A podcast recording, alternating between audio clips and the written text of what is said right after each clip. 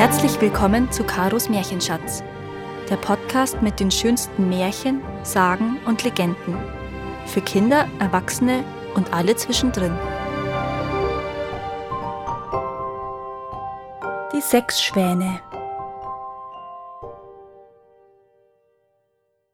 Es jagte einmal ein König in einem großen Wald und jagte dem Wild so eifrig nach, dass ihm niemand von seinen Leuten folgen konnte. Als der Abend herankam, hielt er an, blickte sich um und sah, dass er sich verirrt hatte. Er suchte einen Weg hinaus aus dem Wald, konnte aber keinen finden. Da sah er eine alte Frau, die mit wackelndem Kopf auf ihn zukam. Es war aber eine Hexe. Liebe Frau, sprach er zu ihr, könnt ihr mir nicht den rechten Weg durch den Wald zeigen? Oh ja, Herr König, antwortete sie, das kann ich wohl, aber es ist eine Bedingung dabei. Wenn ihr die nicht erfüllt, so kommt ihr nimmermehr aus dem Wald und müsst darin des Hungers sterben. Was ist das für eine Bedingung? fragte der König. Ich habe eine Tochter, sagte die Alte, die so schön ist, wie es sie auf der Welt nur gibt, und die es wohl verdient, eure Gemahlin zu werden. Wollt ihr sie zur Frau Königin machen, so zeige ich euch den Weg hinaus aus dem Wald.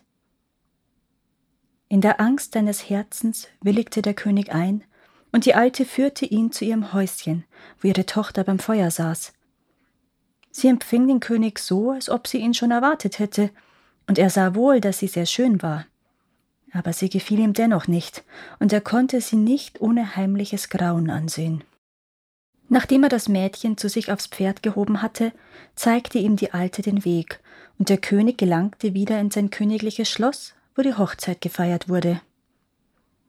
Der König war schon einmal verheiratet gewesen und hatte von seiner ersten Gemahlin sieben Kinder, sechs Knaben und ein Mädchen, die er über alles auf der Welt liebte. Weil er nun fürchtete, dass die Stiefmutter sie nicht gut behandeln und ihnen gar ein Leid antun könnte, so brachte er sie in ein einsames Schloss, das mitten in einem Wald stand.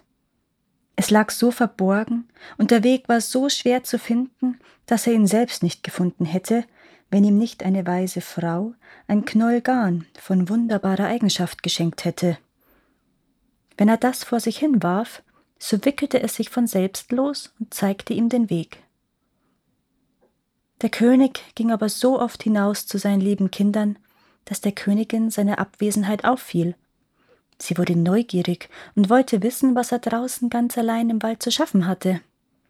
Sie gab seinen Dienern viel Geld, und die verrieten ihr das Geheimnis und berichteten ihr auch von dem Knäuel, das allein den Weg zeigen könnte.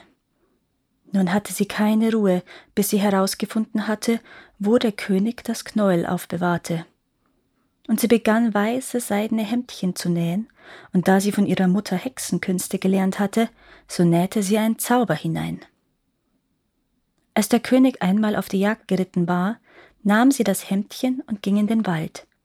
Das Knäuel zeigte ihr den Weg. Die Kinder, die aus der Ferne jemanden kommen sahen, dachten ihr lieber Vater käme zu ihnen und sprangen ihm voll Freude entgegen. Da warf sie über ein jedes eins von den Hemdchen, und wie die Hemdchen den Leib der Kinder berührt hatten, verwandelten sie sich in Schwäne und flogen über den Wald hinweg davon. Die Königin ging ganz vergnügt nach Hause und glaubte, ihre Stiefkinder los zu sein. Aber das Mädchen war ihr nicht mit den Brüdern zusammen entgegengelaufen, und die Königin wusste nichts von ihm. Am nächsten Tag wollte der König seine Kinder besuchen, fand aber niemand als das Mädchen. Wo sind deine Brüder? fragte der König.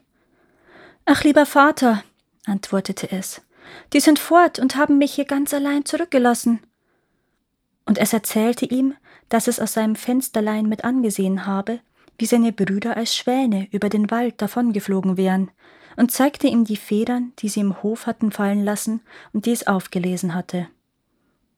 Der König war voller Trauer, aber er dachte nicht, dass die Königin die böse Tat vollbracht hätte. Weil er befürchtete, dass das Mädchen ihm auch geraubt werden könnte, wollte er es mitnehmen. Aber das Mädchen hatte Angst vor der Stiefmutter, und bat den König, nur noch diese Nacht im Waldschloss bleiben zu dürfen. Das arme Mädchen dachte, Ich kann nicht länger hierbleiben, ich muss gehen und meine Brüder suchen. Und als die Nacht kam, floh es aus dem Schloss und ging gerade in den Wald hinein. Es ging die ganze Nacht durch und auch am nächsten Tag in einem Fort immer weiter, bis es vor Müdigkeit nicht weiter konnte. Da kam es an eine Wildhütte. Darin fand es eine Stube mit sechs kleinen Betten, aber es getraute sich nicht, sich in eins zu legen, sondern kroch unter eins, legte sich auf den harten Boden und wollte die Nacht dazu bringen. Als die Sonne unterging, hörte es ein Rauschen und sah, dass sechs Schwäne zum Fenster hereingeflogen kamen. Sie setzten sich auf den Boden und bliesen sich alle Federn ab und streiften ihre Schwanenhaut ab wie ein Hemd. Das Mädchen sah sie an und erkannte ihre Brüder. Sie freute sich und kroch unter dem Bett hervor. Die Brüder waren nicht weniger erfreut, als sie ihr Schwesterchen erblickten, aber ihre Freude war von kurzer Dauer. Hier kannst du nicht bleiben, sprachen sie zu ihm. Das ist eine Herberge für Räuber. Wenn sie heimkommen und dich finden, so ermorden sie dich. Könnt ihr mich denn nicht beschützen? fragte das Schwesterchen. Nein, antworteten sie, denn wir können nur eine Viertelstunde lang jeden Abend unsere Schwanenhaut ablegen und haben in dieser Zeit unsere menschliche Gestalt, aber dann werden wir wieder in Schwäne verwandelt. Das Schwesterchen weinte und sagte, Könnt ihr denn nicht erlöst werden? Ach nein, antworteten sie, die Bedingungen sind zu schwer. Du darfst sechs Jahre lang nicht sprechen und nicht lachen und musst in der Zeit sechs Hemdchen für uns aus Sternenblumen zusammennähen. Kommt auch nur ein einziges Wort aus deinem Munde, so ist alle Arbeit verloren. Und als die Brüder das gesprochen hatten, war die Viertelstunde herum, und sie flogen als Schwäne wieder zum Fenster hinaus. Das Mädchen aber fasste den festen Entschluss, seine Brüder zu erlösen, und wenn es auch sein Leben kosten sollte. Es verließ die Wildhütte, ging mitten in den Wald, setzte sich auf einen Baum und brachte da die Nacht zu. Am anderen Morgen ging es aus, sammelte Sternenblumen und fing an zu nähen. Reden konnte es mit niemanden, und zum Lachen hatte es keine Lust. Es saß da und sah nur auf seine Arbeit. Als es schon lange Zeit so zugebracht hatte, geschah es, dass der König des Landes in dem Wald jagte und seine Jäger zu dem Baum kamen, auf welchem das Mädchen saß. Sie riefen es an und sagten Wer bist du? Es gab aber keine Antwort. Komm herunter zu uns, sagten sie. Hab keine Angst, wir tun dir nichts zuleide. Doch es schüttelte bloß den Kopf. Als sie es weiter mit Fragen bedrängten, warf es ihnen seine goldene Halskette hinunter, um sie zufriedenzustellen.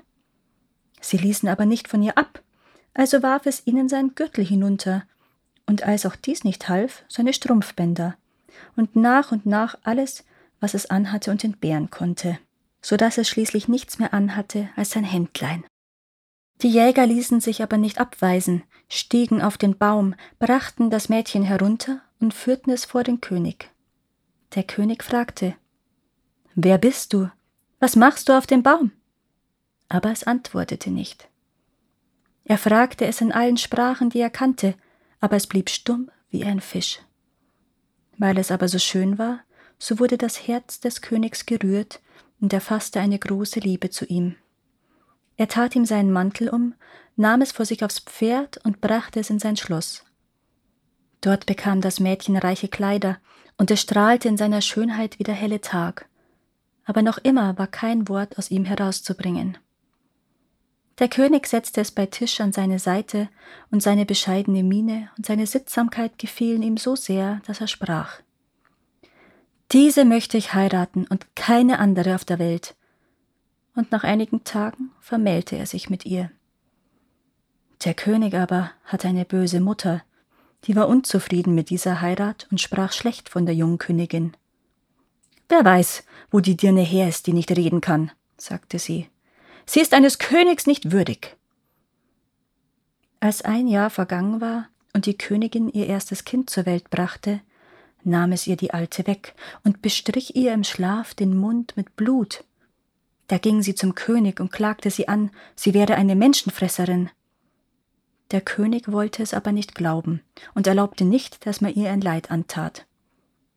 Die Königin saß aber beständig und nähte an den Hemden und achtete auf nichts anderes.